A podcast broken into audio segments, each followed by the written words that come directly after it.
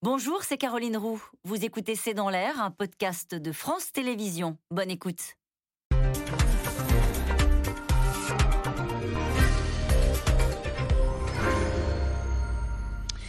Bonsoir à toutes et à tous. Nous attendons vos questions SMS, Internet et réseaux sociaux pour alimenter notre discussion. Volodymyr Zelensky a eu droit à une, innovation euh, au Congrès américain. Le président ukrainien a interpellé la première puissance mondiale.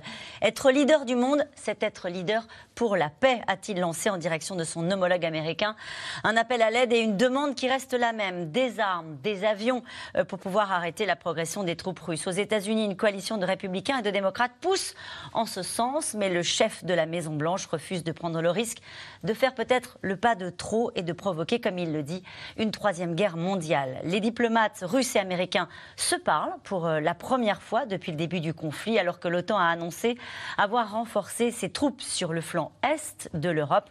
Vladimir Poutine, de son côté, assure que les opérations, comme il dit, sont un succès et que le blitzkrieg économique des sanctions échoué selon lui. Ukraine, l'Amérique doit-elle en faire plus? C'est le titre de cette émission. Avec nous euh, pour en parler ce soir, Général Dominique Trinquant, vous êtes ancien chef de la mission militaire française auprès de l'ONU. Vous êtes directeur des relations extérieures de Marx et Balsan.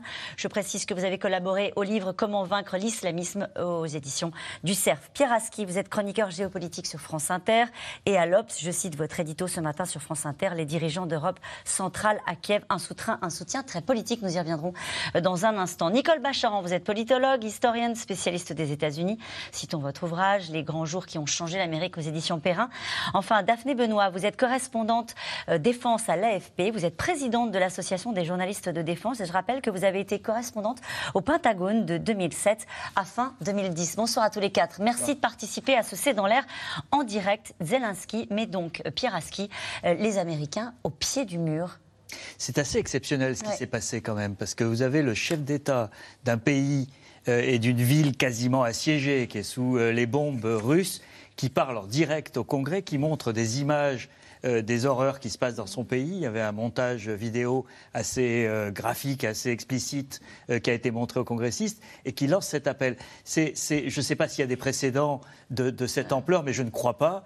et en tout cas, euh, c'est clair que ça met une pression énorme sur les Américains, sur l'opinion publique, sur les élus. Parce qu'imaginez que dans quelques jours, euh, le, siège de, Kiev soit réalisé par l'armée russe et que euh, Zelensky soit sur le point de tomber. C'est possible. On est dans ce cas de figure envisageable. L'écho de ce qu'il vient de dire au, Congrès résonnera dans toutes les consciences américaines et risque de, de rendre la chose délicate. Donc effectivement, il y a une pression accrue euh, sur l'exécutif américain pour en faire plus et, ça risque de devenir un, enjeu américain. Et depuis le début de cette guerre, on a vu que Volodymyr Zelensky a fait preuve d'une grande intelligence sur la façon dont il a délivré des messages en choisissant évidemment les mots qu'il utilise euh, pour chaque pays. Euh, naturellement, Nicole Bacharan, en s'adressant aux Américains et en jouant sur le levier du leadership, forcément, ça a un écho dans l'opinion publique américaine. Ah, mais incroyable, incroyable. Depuis qu'il a prononcé son discours, mon téléphone n'arrête pas de sonner, que ce soit des gens autour du Congrès ou des, particuliers, parce que il parle directement, c'est même plus qu'au cœur, j'ai envie de dire, aux gènes des Américains, ce qu'on a vraiment dans, les os, dans le cœur, dans le cerveau. Euh, avec ma double culture, ça m'a vraiment bouleversé dans ce qu'il a dit, mais aussi à quel point il est allé droit hmm. à ce qu'il fallait dire. Vous savez, il y a une grande tradition d'art oratoire aux États-Unis. Euh, et chaque président, dans les grands discours, essaye de trouver la phrase qui va marquer. Comme Kennedy, ne vous demandez pas ce que votre pays peut faire pour vous, mais ce que vous pouvez faire euh, pour votre pays. Martin Luther King, pas président, mais I have a dream et d'ailleurs Zelensky l'a cité aujourd'hui. Et toujours, il s'agit de rappeler les grands idéaux, la liberté, la démocratie, mais aussi de faire appel à ce que les gens de meilleur, l'esprit de sacrifice, le, et jusqu'à jouer sa vie. Et donc Zelensky, si vous voulez, est extraordinairement efficace parce que sa communication est faite pour les Américains, mais elle s'appuie sur le meilleur ressort, elle est sincère. Il dit la vérité et il est prêt à signer de sa vie. Et vous qui êtes historienne, il fait un parallèle avec les grandes heures de l'histoire américaine, avec Pearl Harbor et le 11 septembre. Exactement, avec les moments qui ont bouleversé totalement la vie de l'Amérique parce que c'était le moment où on se disait on peut mourir demain. Pearl Harbor a été un choc colossal, le 11 septembre aussi, et en gros il disait mais ici c'est presque tous les jours le 11 septembre.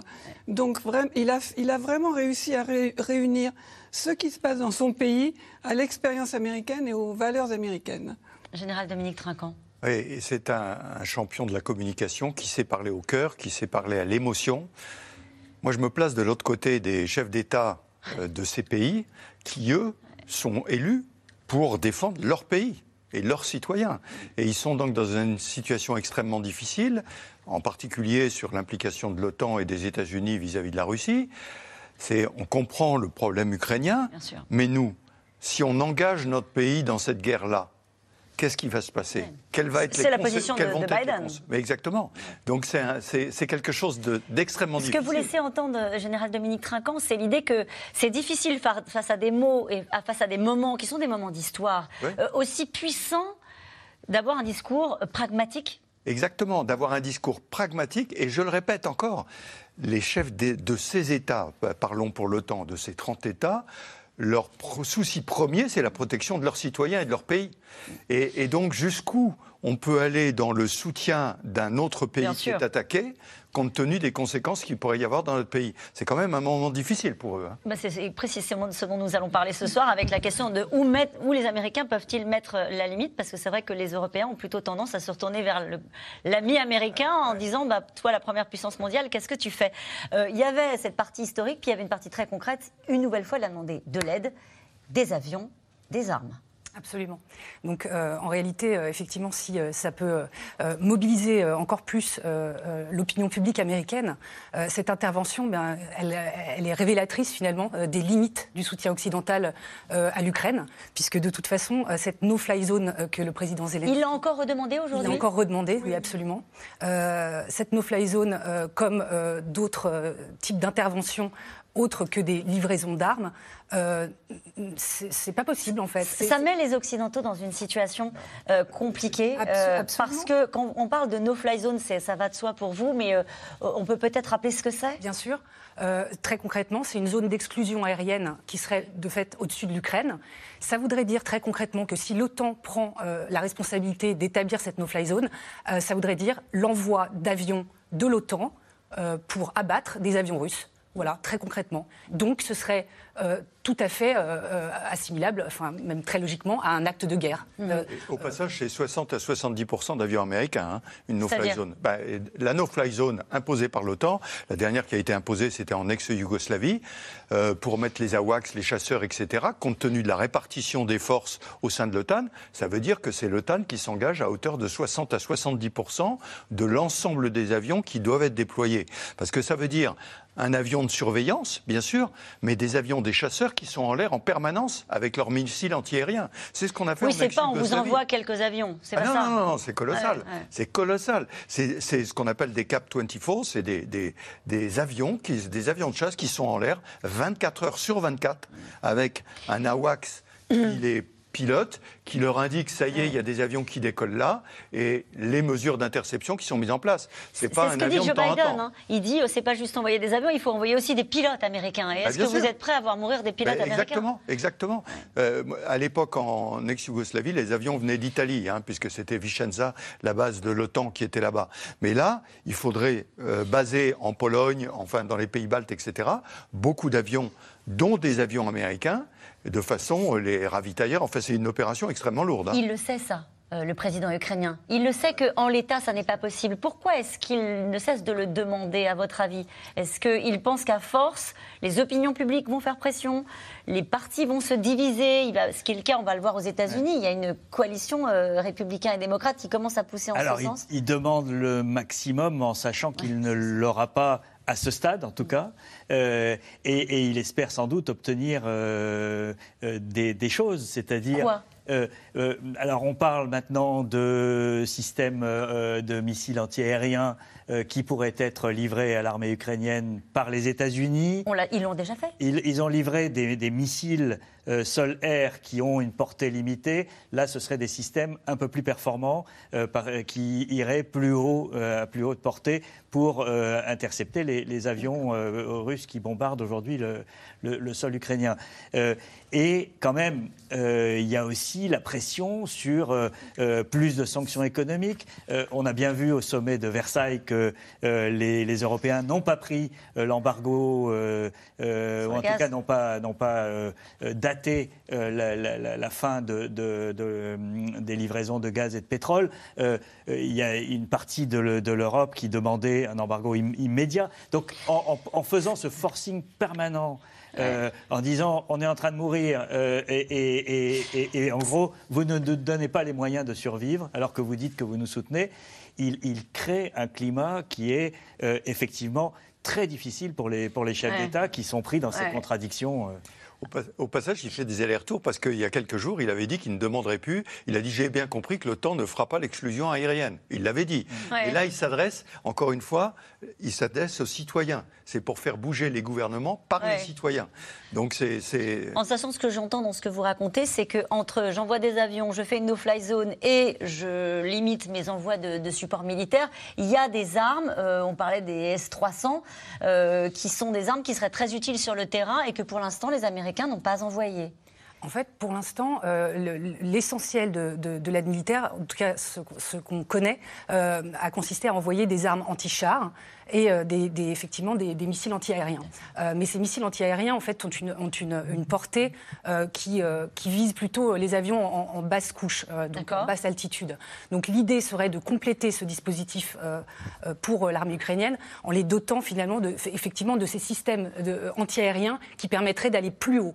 et qui aideraient vraiment la résistance ukrainienne Oui, naturellement, c'est sûr. Mais effectivement, ce à défaut de leur envoyer euh, soit euh, des avions de chasse comme euh, la Pologne le proposait, mais dans des, dans des termes complexes, soit effectivement d'instaurer une fly zone. Puisque de toute façon, là, effectivement, ça, pose la question de, du jeu d'équilibriste hein, de, de, Joe Biden, qui est, qui est entre le soutien et cette finalement ligne rouge qu'il a posée dès le départ en disant que Washington et l'OTAN n'interviendraient pas. ces, fameux, ces fameuses armes dont nous parlons à l'instant, les S-300, je ne les connaissais pas avant de commencer l'émission, hein, je vous rassure, je ne fais pas ma spécialiste, hein.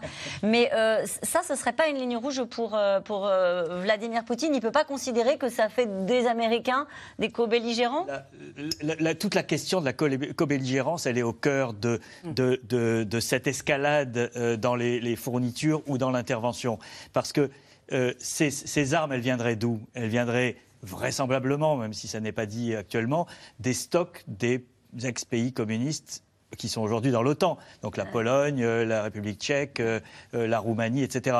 Et, la question, c'est de savoir, est-ce que quand vous prélevez des armes, des stocks d'une armée existante, est-ce que vous n'entrez pas dans la co-belligérance? C'est la question qui s'était posée sur les avions. Et sur les avions, la, réponse, elle est très, très douteuse et, les Américains ont préféré ne pas le faire. Sur les avions, c'est l'histoire des avions polonais? Les avions polonais qui devaient être livrés euh, aux Américains sur une base en Allemagne et les Américains euh, devaient les donner aux Ukrainiens, ce qui exonérait les Polonais de, cette action.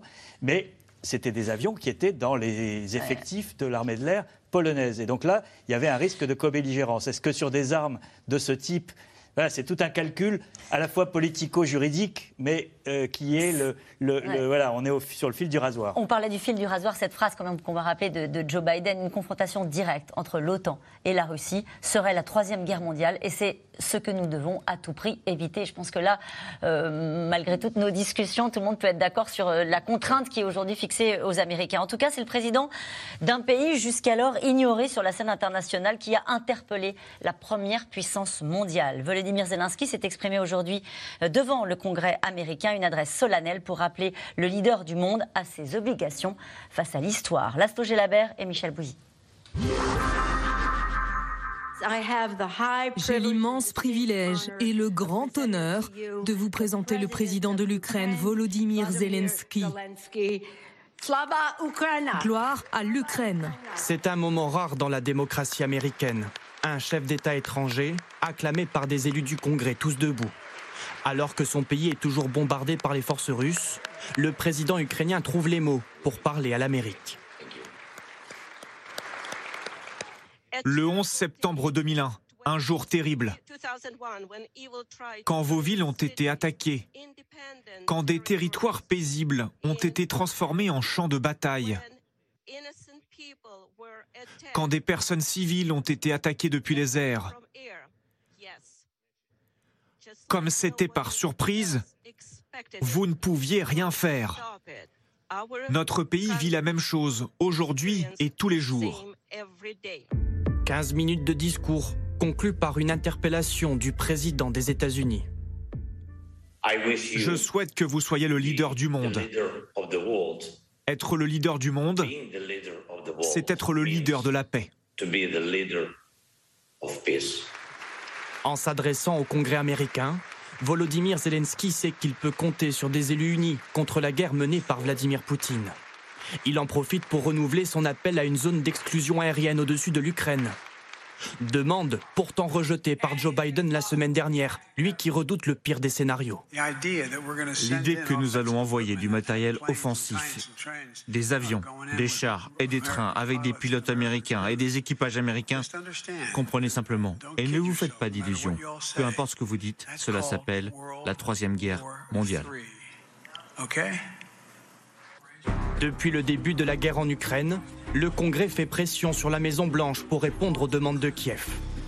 Il a exigé des sanctions contre le gazoduc Nord Stream 2 ou milité pour un embargo sur le pétrole russe.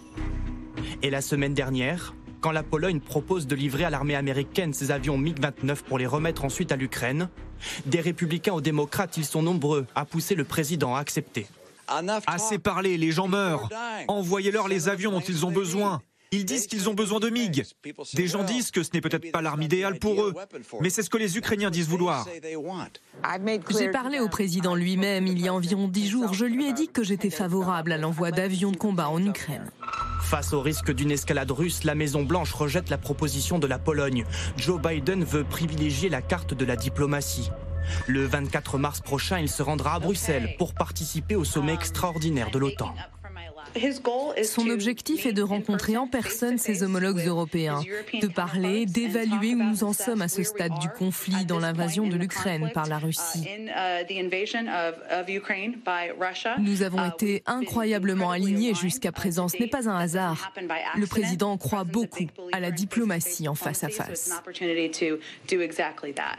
En attendant, à Kiev hier, Volodymyr Zelensky a reçu pas moins de trois premiers ministres européens, une première en temps de guerre. Nous vouons une confiance absolue à ces pays et aux dirigeants de ces pays. D'anciens satellites du bloc de l'Est, venus avec une proposition pour aider l'Ukraine sans plus tarder. Je pense qu'il est nécessaire d'avoir une mission de paix de l'OTAN ou peut-être d'une structure internationale plus large pour assurer une mission de défense capable d'opérer sur le territoire ukrainien. Au 21e jour de guerre, Kiev, comme d'autres villes en Ukraine, subissent encore les bombardements de l'armée russe. Ce soir, l'OTAN annonce refuser le déploiement de troupes ou de moyens aériens en Ukraine. Mais sa présence militaire sera légèrement renforcée dans certains pays voisins. Et cette question qui nous est posée par Jean-François en Belgique, actuellement, la population américaine serait-elle favorable à une intervention en Ukraine? Alors pas, pas encore, je veux dire pas encore, hier soir en tout cas, euh, non très favorable au cas où, l'OTAN sera attaqué, ou un territoire de l'OTAN sera attaqué. là, le soutien est considérable, 75-80%. Donc on est vraiment dans, dans, quelque chose de quasi, quasi euh, unanime. Et politiquement, on a vu qu'il y avait certains élus. Oui, et c'est pas des fous furieux, c'est ça ah bon qui me marque. Euh, on a vu Mitt Romney, le sénateur de l'Utah, et Amy Klobuchar, qui est euh, sénatrice du Minnesota. C'est absolument pas des radicaux, des néoconservateurs à l'ancienne, pas du tout. C'est vraiment des, gens mainstream. Hein. Et, donc, ils, eux demandent que l'on envoie des avions. Effectivement, comme on, l'a dit, les, dirigeants de Joe Biden lui-même, ils, sont dans ce dilemme. Leur tâche première est de protéger leurs citoyens. Et en même temps, la question de la co-belligérance, quelque part, ils la laissent à Vladimir Poutine. Ils se disent, à des avions, Poutine va l'interpréter comme co-belligérance. C'est-à-dire c'est Poutine qui fixe les règles du jeu? Ah, Il me semble que oui, même s'il y a du droit, etc. Euh, franchement, envoyer des, des batteries anti-aériennes et tout ça, on peut dire que c'est de la co-belligérance si on a décidé que c'était de la co-belligérance. Donc il semble que pour l'instant, Poutine n'a pas tellement envie d'attaquer l'OTAN. Parce qu'il aurait eu pu, à plusieurs reprises, il aurait pu dire c'est de la co-belligérance, vous allez voir ce que vous allez voir. Il l'a quasi dit, mais il ne le fait pas. Mm. Donc la question des avions, réellement, évidemment, les risques sont beaucoup plus grands avec des pilotes, etc. Mais on laisse à Vladimir Poutine la décision de savoir si on est co-belligérant. Et la deuxième préoccupation... Pardonnez-moi, juste pour terminer sur, sur cet aspect-là, et je vous laisserai poursuivre, est-ce que vous diriez que le débat n'est pas clos aux États-Unis sur la question des avions. Le débat n'est pas clos du tout. Le débat n'est pas clos du tout. Et sur la question, et je, je repars au début, protéger ses propres citoyens, évidemment, tous les dirigeants sont dans ce dilemme de la peur de, un, on essaye d'éviter la Troisième Guerre mondiale, mais ce qui est bien légitime, mais est-ce qu'elle est peut-être pas déjà en cours et est-ce qu'on ne risque pas de réagir trop tard et finalement de devoir y aller? Et il y a un vrai dilemme là. Est-ce que finalement on ne le fera pas, mais trop tard? Mm-hmm. Oui, simplement sur la, marge de manœuvre de Poutine et puis de l'OTAN, il y a une ligne qui est claire, qui est exprimée dans l'opinion américaine également. L'OTAN se défendra et il ne faut pas franchir cette ligne-là. Donc celle-là, elle est claire. Pour les autres, je rappelle que ce n'est pas l'OTAN qui envoie des armes, ce sont les pays individuellement. Ce sont des accords bilatéraux. C'est chacun des pays qui envoie de l'armement. Ce n'est pas un mouvement de l'OTAN.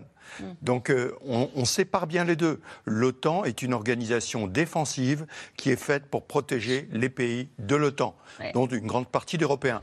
Les Européens prennent des mesures, dont la livraison d'armes ou les mesures d'embargo. C'est pas l'OTAN non plus. Hein. c'est l'Europe qui le fait et, nous allons y revenir sur le, rôle de l'Europe et ce qu'elle peut euh, jouer dans, cette, dans, ce moment-là. Vous avez raison de le préciser, les aides, elles sont annoncées par les États-Unis et non pas par le, euh, le, leader de l'OTAN, à savoir l'Amérique. Je vous en prie, Il y a, il y a une, euh, un cas de figure qui est à envisager, c'est celui d'une escalade dans le type d'armement utilisé par les Russes. Euh, on a beaucoup euh, parlé ces derniers jours euh, d'armes chimiques ou bactériologiques. Les Russes en ont parlé en accusant les Américains d'avoir des programmes cachés en, Ukraine. Et la réaction des, pays occidentaux, que ce soit aux États-Unis ou en Europe, ça a été de dire si les Russes en parlent, c'est qu'ils s'apprêtent à les utiliser. et, là, on revient, souvenez-vous, au cas de figure de la Syrie, où Barack Obama avait fixé une ligne rouge qui était l'emploi d'armes chimiques qu'il n'a pas, euh, n'a pas été suivi d'effet euh, par Obama une fois que cette ligne rouge a été franchie. Est-ce qu'aujourd'hui, il y a une, une, ligne rouge similaire? Si demain, l'armée russe emploie les armes chimiques euh, contre les populations ukrainiennes, que se passe-t-il? Rien. Bah, il ne se passera rien. Joe Biden l'a dit. Oui, mais, mais est-ce que la, pression euh, de ce dont on parle depuis le début, c'est-à-dire est-ce que euh, les opinions accepteront qu'on ne fasse rien, qu'on laisse euh, mourir? Il faut dire qu'on a une guerre qui se passe en direct. là, on a un chef d'État assiégé qui, qui, parle au Congrès américain. on a tous les jours des images, on a des réfugiés qui arrivent et qui racontent ce qu'ils vivent. il ne faut pas sous-estimer l'impact euh, émotionnel de, cette guerre qui est considérable. Euh, euh, on le voit dans toute l'Europe, hein, vraiment avec une annonce quand même importante aujourd'hui, c'est que l'OTAN a décidé de renforcer ses positions sur le flanc Est euh, c'est important, c'est pas important? C'est un message clair envoyé à, Vladimir Poutine? C'est surtout en fait un message euh, envoyé aux pays frontaliers et aux pays du front Est hein, de l'OTAN. Et euh, les États-Unis n'avaient pas attendu aujourd'hui pour, pour renforcer leur présence sur le front Est. Hein. Ils ont envoyé 15 000 soldats américains supplémentaires sur ce front.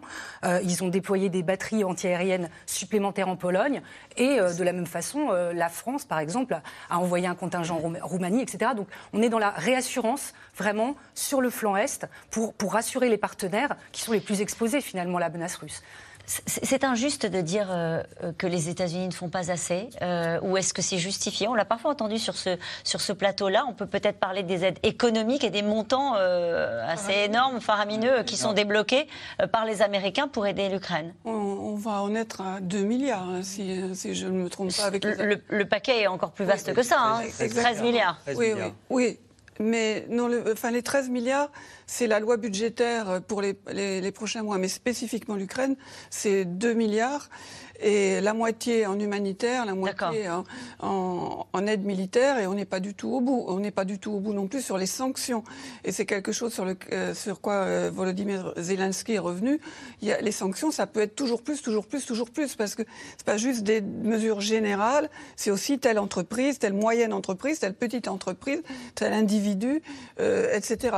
Maintenant, est-ce que les, les États-Unis n'en font pas assez? On a toujours un peu le sentiment qu'ils arrivent derrière les Européens, mais qu'au moment où les choses deviennent très lourdes et très dures, les Européens n'ont d'autre choix que de dire Et vous, les Américains, ne nous abandonnez pas en race campagne, comme Obama avait abandonné à l'époque le président Hollande en race campagne, vraiment, sur la, le gazage des populations euh, en, Syrie.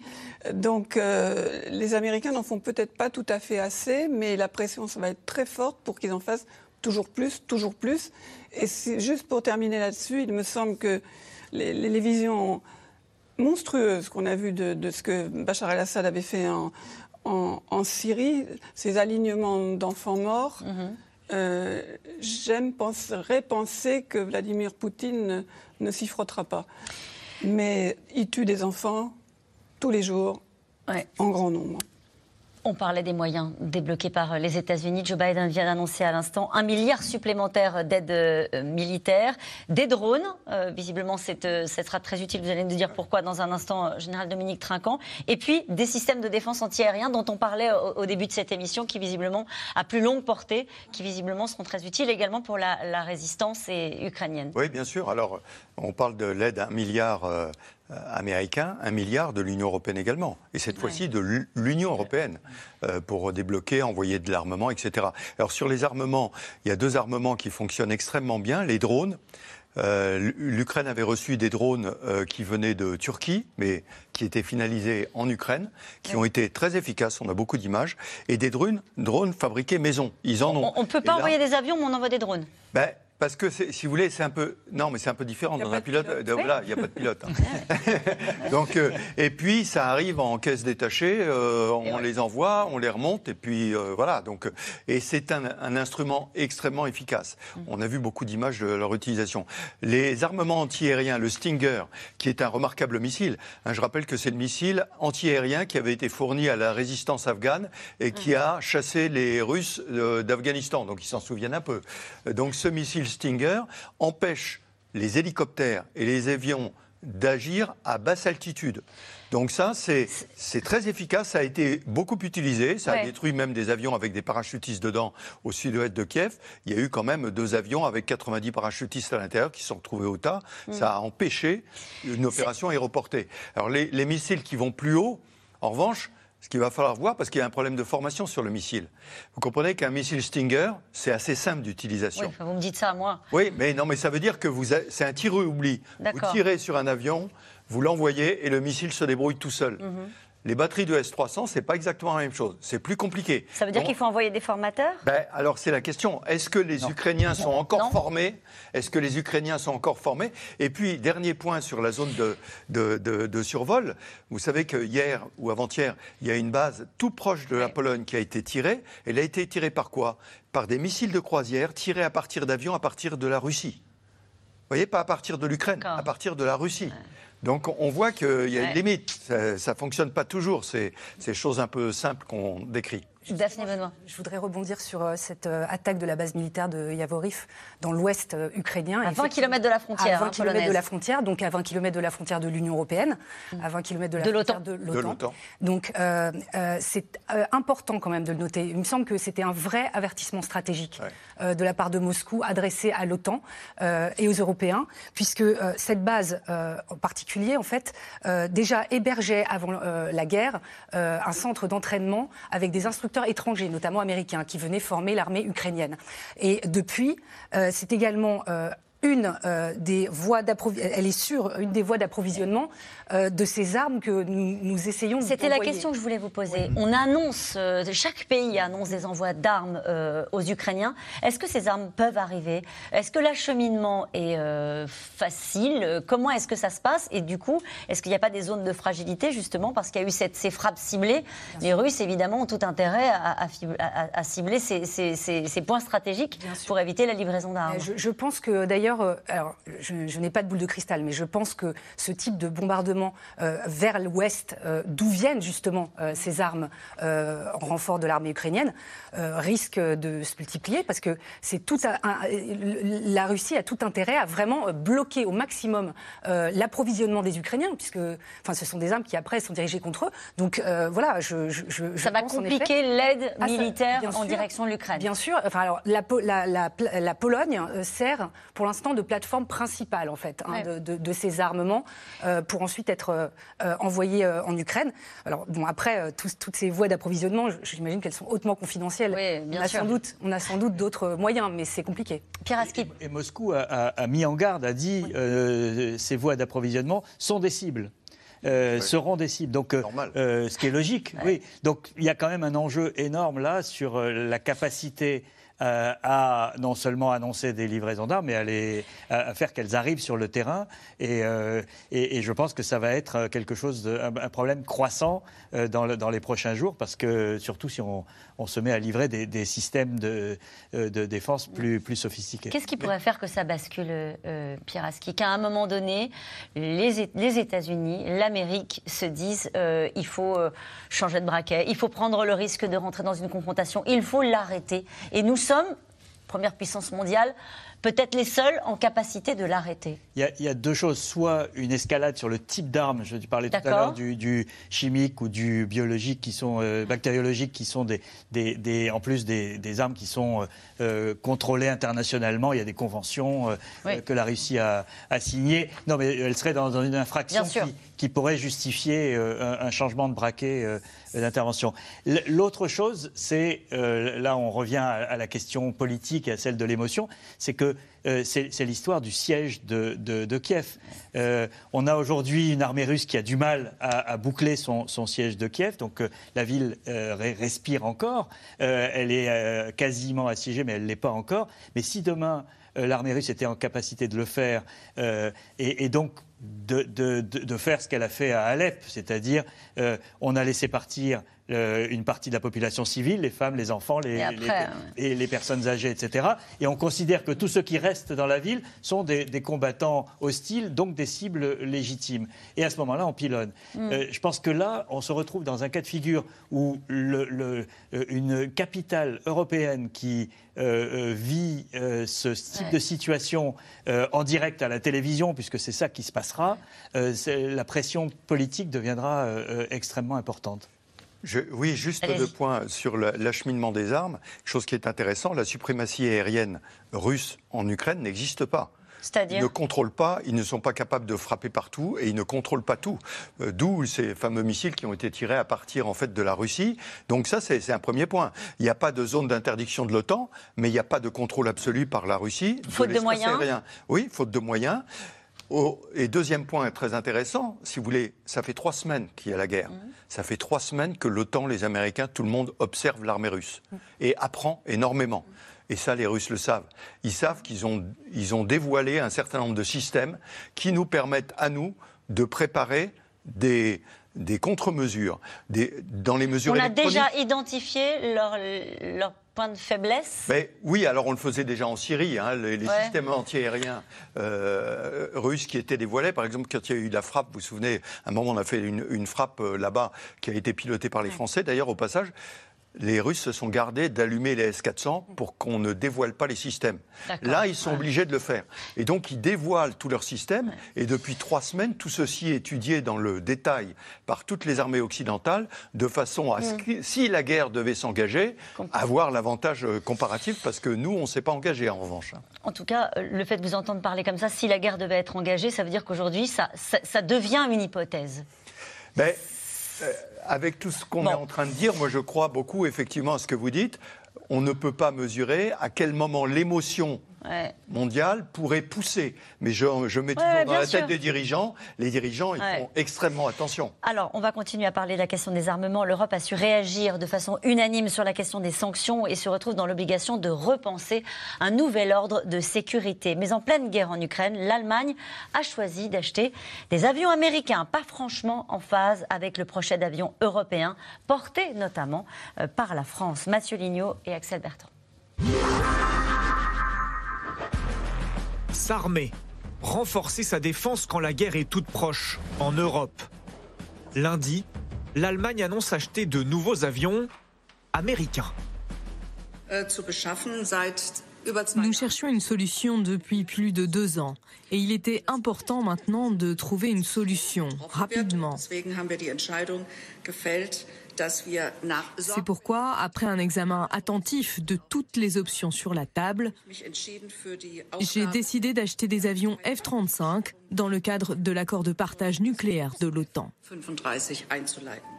Le F-35, c'est l'avion américain dernière génération. Coût d'un appareil 145 millions d'euros. L'Allemagne va en acheter 35 pour remplacer sa flotte vieillissante d'avions Tornado. L'invasion de l'Ukraine par la Russie est un électrochoc de l'autre côté du Rhin. Son armée n'est plus au niveau. Alors le nouveau chancelier sort le chéquier, un coup de théâtre en Europe. Nous investirons désormais plus de 2% de notre PIB dans la défense chaque année. Un avion américain et pas européen. Au total, 10 pays d'Europe achètent des F-35, la plupart aussi membres de l'OTAN car cet avion de combat est capable d'embarquer ses bombes nucléaires, elles aussi américaines. Les États-Unis mettent à disposition de leurs alliés ces armes, mais ils gardent les codes d'activation. Il y a beaucoup de pays pour lesquels euh, l'indépendance stratégique européenne, c'est une utopie. Il y a quasiment en fait que la France qui essaie de se battre pour avoir une stratégie d'autonomie, de capacité de déploiement totalement indépendante. Les autres pays, pour eux, voilà, ils acceptent d'être sous la coupe des Américains le F-35 a un choix politique. L'avion le plus cher de l'histoire accumule les soucis techniques, jusqu'à 800 problèmes informatiques et de conception. L'Allemagne a acheté en connaissance de cause. Pourtant, le pays développe avec la France son propre avion du futur, le projet SCAF. Malgré tout, Florence Parly se veut rassurante. Le SCAF est une priorité pour l'Allemagne et pour la France. On n'est pas sur les mêmes échelles de temps. Dans un cas, on parle d'un projet qui a vocation à équiper nos forces à partir de 2040. Dans l'autre, on parle d'un besoin de plus court terme. Ce projet, fleuron de l'Europe de la défense, a du plomb dans l'aile depuis son lancement en 2017. Il associe pour la France Dassault, l'inventeur du Rafale, et Airbus pour l'Espagne et l'Allemagne. Le programme a commencé mais sur la conception de l'avion, ça coince déjà. On est en discussion avec Dassault pour arriver à. Vous allez arriver à vous entendre bah, On espère, on y travaille, mais bah, ces grands programmes prennent toujours beaucoup de temps. Mais du côté français, on s'impatiente. Dassault menace même d'arrêter les frais. Le fabricant du Rafale veut être à la tête du projet pour protéger ses technologies. Airbus et Dassault, partenaires et rivaux. J'ai mis comme ligne rouge, c'est qu'il y a bien un leader. Moi, j'accepte d'être leader que si j'ai les leviers pour être leader. Si c'est pour faire du coco, coco, co, puisqu'on est trois maintenant, euh, je ne le ferai pas. Donc on bute un peu là-dessus. Moi, je suis prêt à signer, le stylo est là, j'attends la signature d'Airbus. Le coût total du programme européen SCAF est estimé à 80 milliards d'euros. Bien loin des 1500 milliards dépensés pour développer ce F-35 américain. Et cette question qui nous est posée par Michel en Meurthe-et-Moselle, un pays de l'OTAN pourrait-il intervenir militairement de sa propre initiative pour aider l'Ukraine? Si oui, que se passerait-il? Non, ça me paraît totalement invraisemblable. Euh, on peut, dans une situation aussi dangereuse, y aller tout seul sans être sûr d'avoir le reste de l'alliance avec soi serait absurde. Et en plus de ça, alors quand on parle de l'OTAN, euh, les décisions d'intervention, par exemple, sont prises à l'unanimité.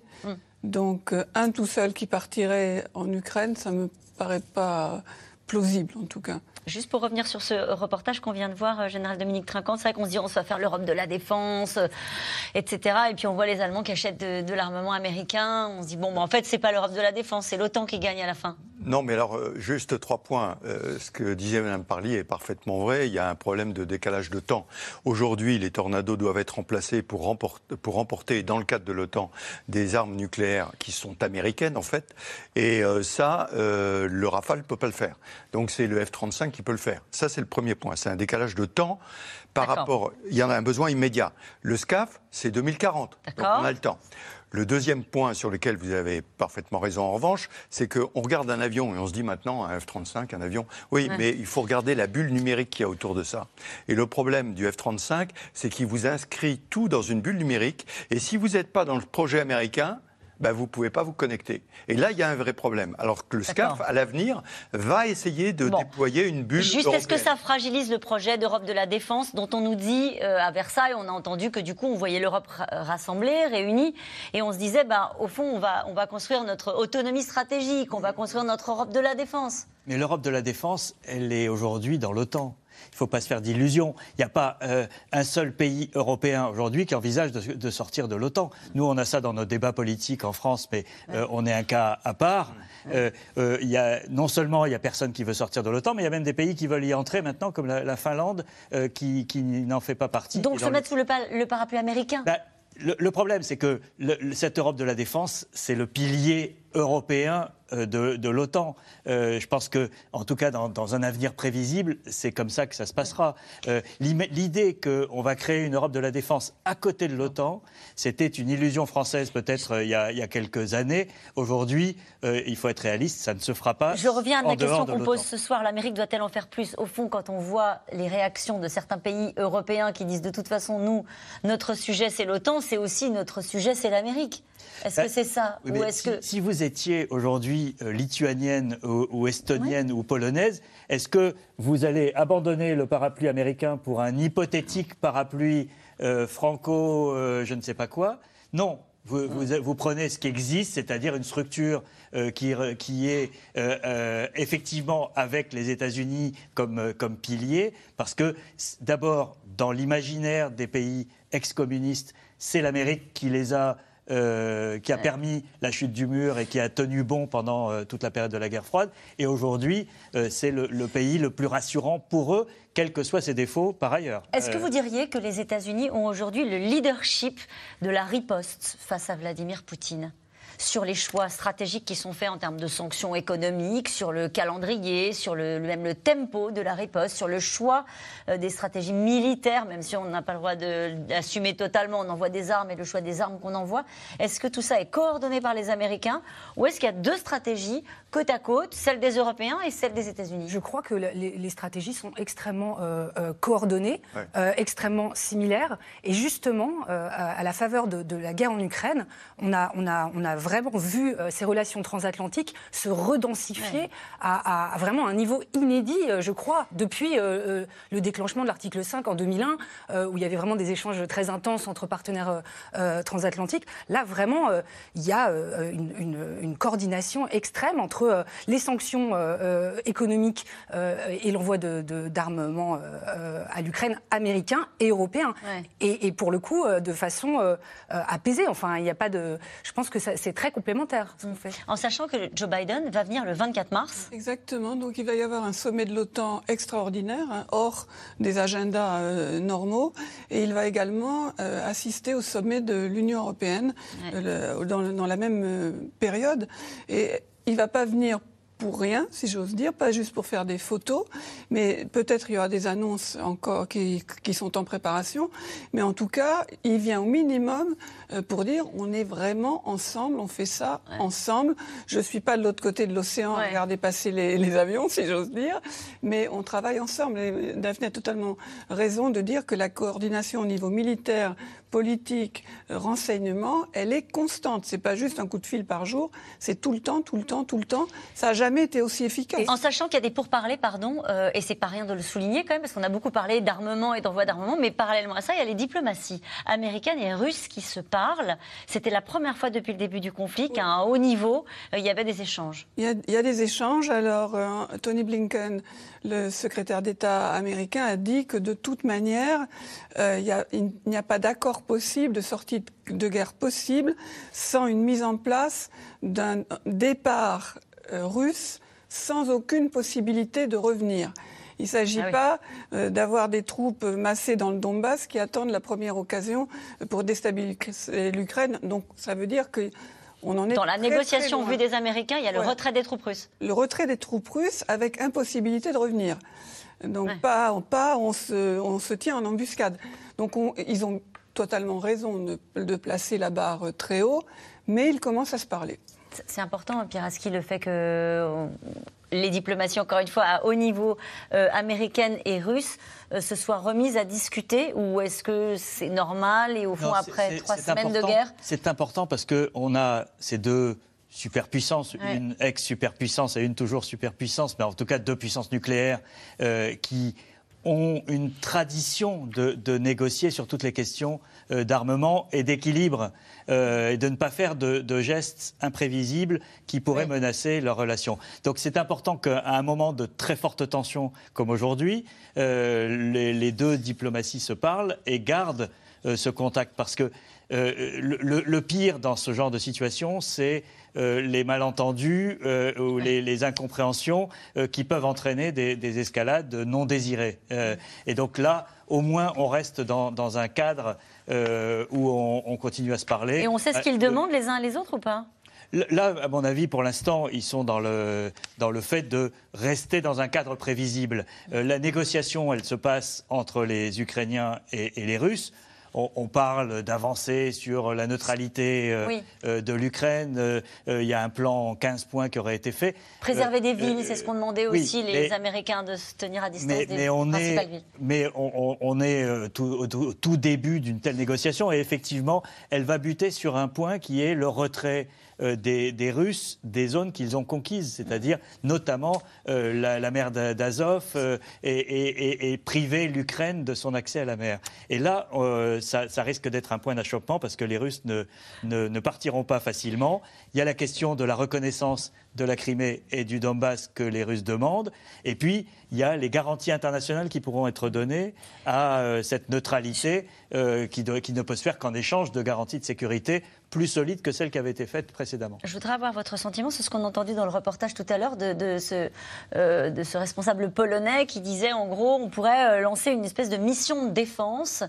Euh, on a Boris Johnson aussi qui, qui s'agite beaucoup de son côté pour euh, en gros imaginer peut-être quelque chose. Est-ce que ça, ça peut pas échapper euh, aux États-Unis ou autre? Je veux dire, C'est quoi cette mission de défense dont parlent les Polonais? Personne ne le sait? Bah, personne ne comprend bien parce que les missions de c'est quoi? C'est l'ONU, c'est l'OSCE, c'est l'OTAN qui est encore une fois limité à la frontière, donc on voit difficilement comment il pourrait. Donc on voit pas très bien ce qu'il veut dire, Mais- euh, sachant que les Russes appellent toujours les opérations de paix toute opération qu'ils envoient à l'extérieur.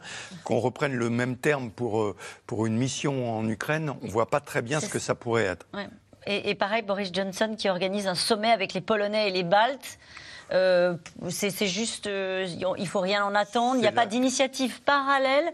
Je, je pense toujours à ce scénario que vous évoquez les uns et les autres depuis le début, c'est-à-dire quelque chose qui échappe à la maîtrise des diplomaties, qui à un moment donné fasse que ben, on franchit la ligne sans. Je ne pense le- pas qu'on soit dans un processus qui puisse échapper aujourd'hui à la diplomatie, mais on a euh, des, des visions qui ne sont pas nécessairement les mêmes. On l'a vu même au sommet de Versailles, il y a un certain nombre de pays qui demandaient un embargo immédiat sur euh, le gaz et le pétrole, etc. Donc là, Bon. on est dans de la gesticulation à ce stade euh, qui euh, peut euh, évoluer en fonction de la situation sur le terrain. Mais en tout cas, personne ne prendra l'initiative d'aller seul, euh, sans les Américains, euh, ou en tout cas sans un feu vert américain. En tout cas, euh, ce que en- vous dites est important. Le feu vert, il viendra de, Washington, quoi qu'il Oui, se passe. for- forcément, quand Ouais. on engage euh, l'OTAN contre une puissance nucléaire Ouais. comme le- le- la Russie, euh, euh, on ne peut pas le faire sans les Américains. Bon, en tout cas, la question qu'on peut se poser, c'est et si la guerre se jouait aussi au fond des océans? Oui, c'est la crainte des services secrets français. Vladimir Poutine pourrait-il couper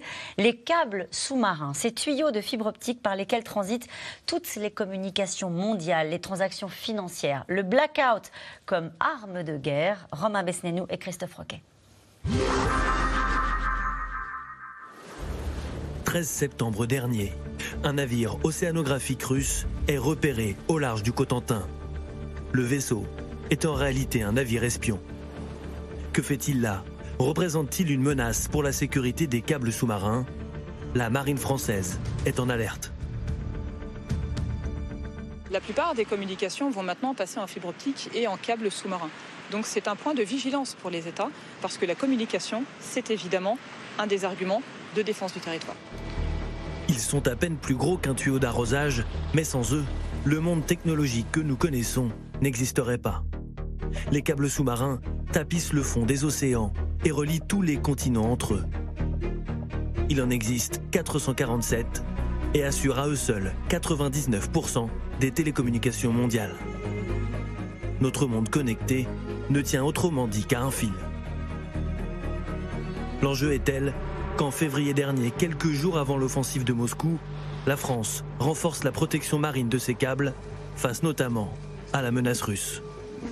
Les fonds marins sont donc un nouveau terrain de rapport de force qu'il nous faut maîtriser pour être prêt à agir, à se défendre et, le cas échéant, à prendre l'initiative ou du moins à répliquer.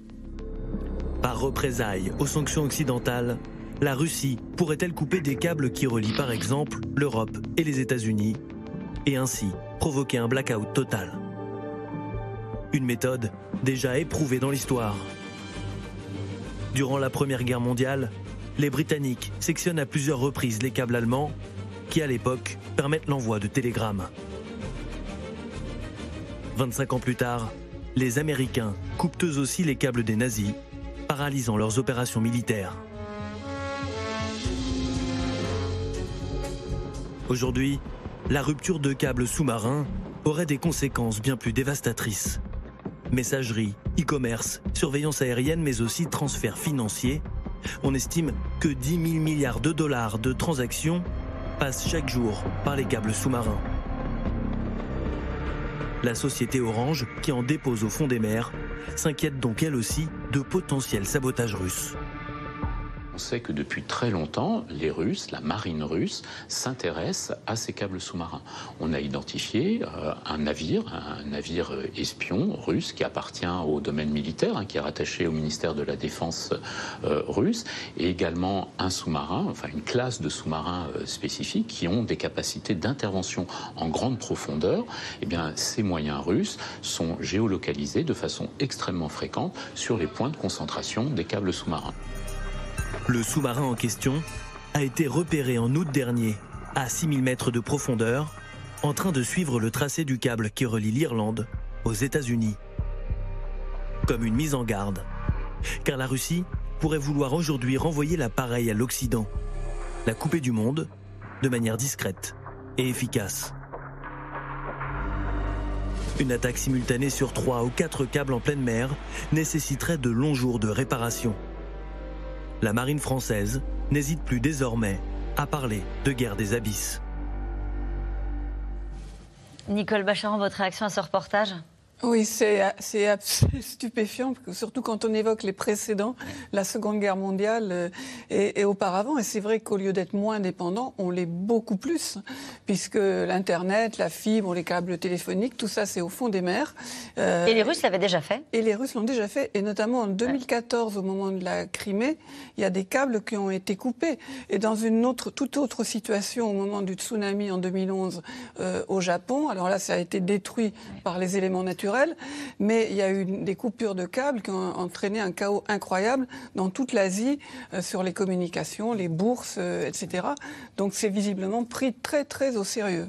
Benoît, sur cet aspect-là, on l'a compris que c'était vraiment un enjeu de la défense nationale euh, française. les fonds marins sont devenus un, nouveau euh, finalement terrain de rapport de force, euh, comme le dit la ministre des Armées, et donc, par exemple, à, pousser le ministère des Armées français à, énoncer finalement une, une, une doctrine, une stratégie propre au fond marin pour justement déjà euh, euh, euh, faire euh, publicité euh, de son intérêt, de sa vigilance sur ces fonds marins, et puis euh, pour euh, se doter de moyens euh, qui nous manquent cruellement actuellement, à savoir des robots sous-marins. Pour les réparer? Des drones. Alors pour aller peut-être réparer, oui, des robots avec euh, des, euh, euh, comment dire, des bras pour réparer, mais aussi pour surveiller. Donc, euh, Oui, par parce qu'on a vu qu'il y avait des sous-marins russes qui étaient sur le trajet de, de- de ces câbles-là. Absolument. Donc l'enjeu est de pouvoir aller euh, aussi profond que ces 6000 mètres euh, qui font partie de la, de- des capacités russes, par exemple. Euh, donc euh, voilà. Et, et parce que euh, ces fonds marins qui étaient jusqu'à présent assez peu connus, en fait, sont en train de se euh, démocratiser. C'est-à-dire que euh, vraiment le- le- le- c'est- sa fa- la fabrication de ces câbles sous-marins euh, se répand euh, dans le secteur public comme privé. Et, et nous essayons ce soir de, de savoir quelle est la limite hein, euh, que, que- que pourraient franchir les uns et les autres pour éviter le pire. Une question de Sandrine dans le Haut-Rhin. La destruction de câbles sous-marins européens pourrait-elle être considérée comme un acte de guerre? Oui. Oui Oui, bien sûr. Parce Euh, qu'on vous se retrouve coupez- dans le Vous noir, imaginez, oui. vous coupez toutes les communications. euh, je veux dire, euh, euh, ce que ça a été dit dans le reportage. euh, on, on est aujourd'hui beaucoup plus dépendant. Euh, qu'à l'époque de la Deuxième Guerre mondiale, euh, de, de- de ces systèmes de communication. Euh, euh, ça a des répercussions absolument colossales, que ce soit d'ailleurs en sous-marin ou dans l'espace, parce qu'il y a- il y, a les deux, il y a le pendant spatial de, de cette problématique. Oui, ce sont, ce sont nécessairement des actes de guerre s'ils sont assumés comme tels. Vous pouvez avoir du sabotage qui ne soit pas nécessairement assumé. Mais il y a une réflexion qui est en cours et qui est très intéressante et qui est totalement stupéfiante intellectuellement. C'est que euh, on se pose la question dans tous les pays occidentaux aujourd'hui de ringardiser nos systèmes, c'est-à-dire euh, euh, on n'a pas arrêté de les moderniser et on s'est rendu dépendant de la technologie, mais on, est aujourd'hui obligé de réfléchir à comment revenir en arrière. Si demain on nous coupe effectivement euh, ces câbles, comment faire fonctionner euh, nos réseaux électriques, nos, nos, nos chemins de fer, nos, euh, nos télécoms, Ouais. alors qu'on a tout numérisé. Donc il y a une réflexion sur le retour à une part de- de- d'artisanat. Et d'ailleurs, ce soir, nous évoquions les armes envoyées par les Américains. Parmi les armes envoyées, il y avait aussi, si je ne me trompe, des armes cyber, en tout cas de, de contre-offensive euh, cyber, parce que c'est un enjeu aussi vis-à-vis des Russes. Oui, mais le, le cyber, alors là, en revanche, l'Europe est pas mal équipée. hein. Elle, a, elle a mis en place. La France a un, un commandement cyber. Les pays baltes, on en parlait tout à l'heure, sont extrêmement forts dans le commandement cyber. Ce qu'il faut bien voir, c'est que ces systèmes de communication, c'est notre société globalement qui est habituée à ça. Et les, mé- les méthodes dégradées, c'est des méthodes qu'on emploie classiquement dans les armées. On met toujours en place les systèmes les plus forts, mais on s'entraîne toujours dans les systèmes dégradés parce qu'on se dit qu'un jour, on pourrait être appelé à se passer de ces systèmes euh, performants. Et nous revenons maintenant à vos questions. Quel bénéfice Zelensky peut-il tirer de ce discours Peut-il faire bouger les lignes Nous parlons naturellement du discours du président ukrainien face au Congrès euh, américain cet après-midi. Plus d'aide. Plus d'aide. Plus de matériel militaire euh, plus, plus puissant, hein, toutes ces, ces batteries en- antiaériennes dont, dont on parle, euh, plus de sanctions économiques et plus de soutien de la population américaine qui s'exprime à travers ses élus. Zelensky est, est un excellent communicant, mais peut-on jouer avec la menace nucléaire? C'est pas lui qui jouait, pardon, avec la menace nucléaire. Pour l'instant, c'est. Poutine qui a, euh, qui a agité la menace nucléaire. C'est- euh, les Occidentaux, au contraire, ont, fait très attention à ne pas euh, emboîter le pas. Euh, Jean-Yves Le Drian a, a- a simplement rappelé que nous aussi, on était nucléaire et, et Mm. que donc euh, euh, les menaces ne, ne peuvent pas, ne tombent pas dans, dans le vide. Mais par exemple, on a noté que les Américains devaient faire un, test de missile euh, juste après le déclenchement euh, de, de la guerre d'Ukraine et à un moment où, où Poutine agitait la menace nucléaire, et qu'ils y ont renoncé pour ne pas euh, avoir l'air de répondre euh, à, à la menace euh, du, du président russe. Euh, donc on, on voit bien qu'il y a une, euh, une véritable prudence à, à ne pas rentrer sur ce terrain-là, parce que euh, c'est extrêmement grave. Et M. Lavrov lui-même est revenu en arrière. C'est-à-dire qu'après les déclarations du président Poutine, quelques jours après, M. Lavrov a profité de ce qu'avait dit M. Le Drian pour dire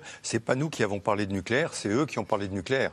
Donc euh, il est revenu. On voit bien que le dossier nucléaire qui a agité énormément euh, est quand même abordé avec beaucoup de prudence. C'était de la com de la part des, des Russes pour euh, de terroriser euh, les opinions occidentales? Oui, bien sûr, je bien suis sûr, bien sûr, bien sûr. De même, quand ils ont parlé en accusant les Américains et les Ukrainiens d'armes biologiques, Hmm.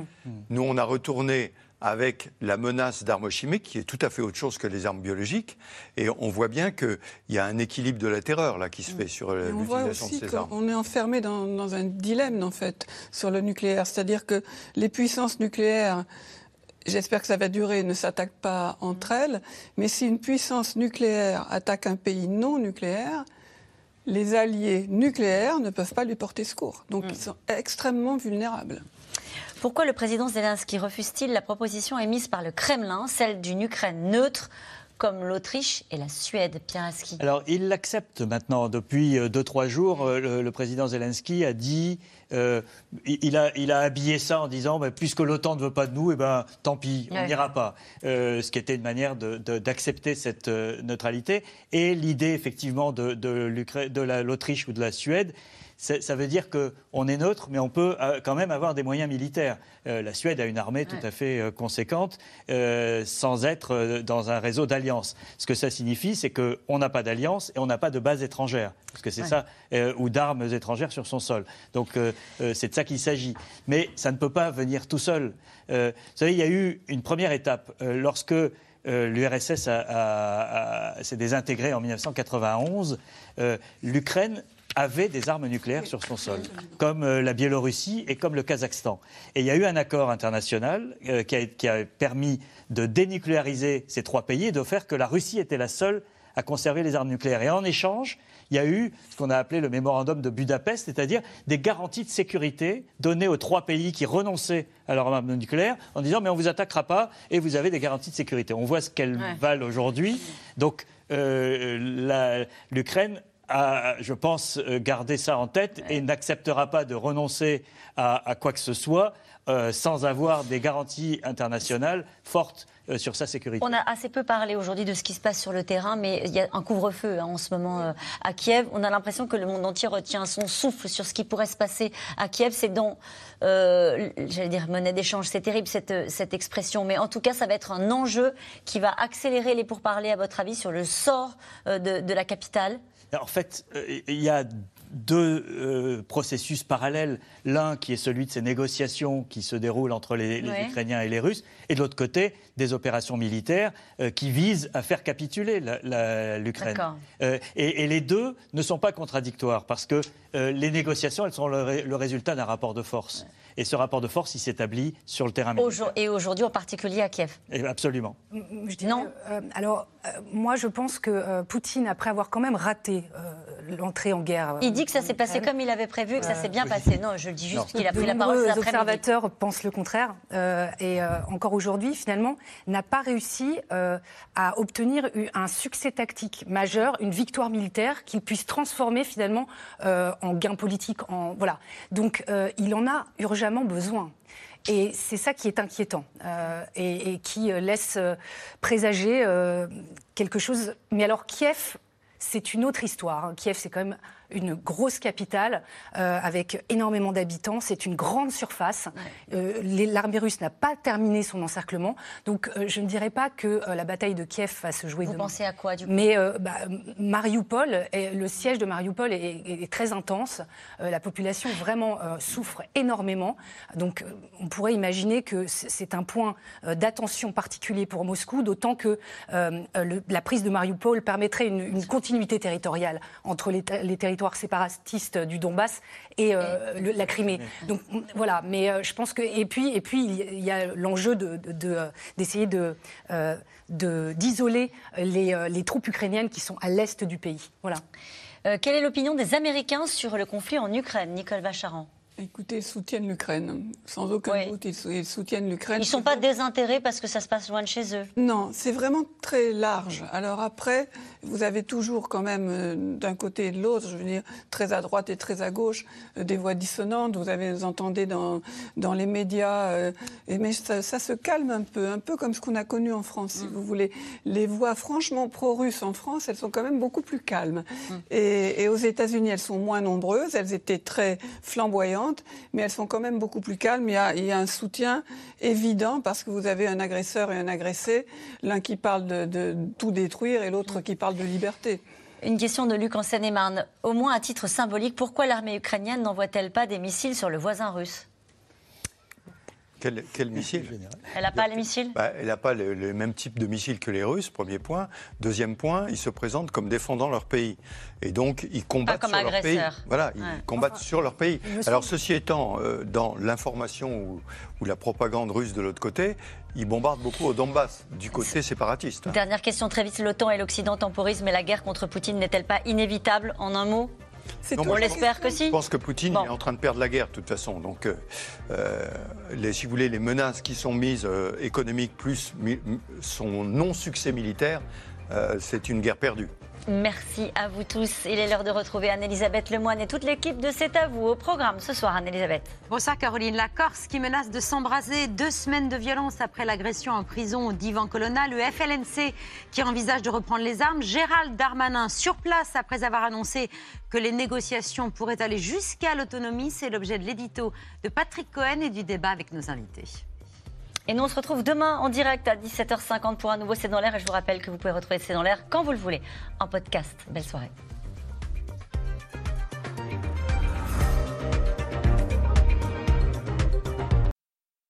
C'était C'est dans l'air, un podcast de France Télévisions. Alors s'il vous a plu, n'hésitez pas à vous abonner. Vous pouvez également retrouver les replays de C'est dans l'air en vidéo sur France.tv.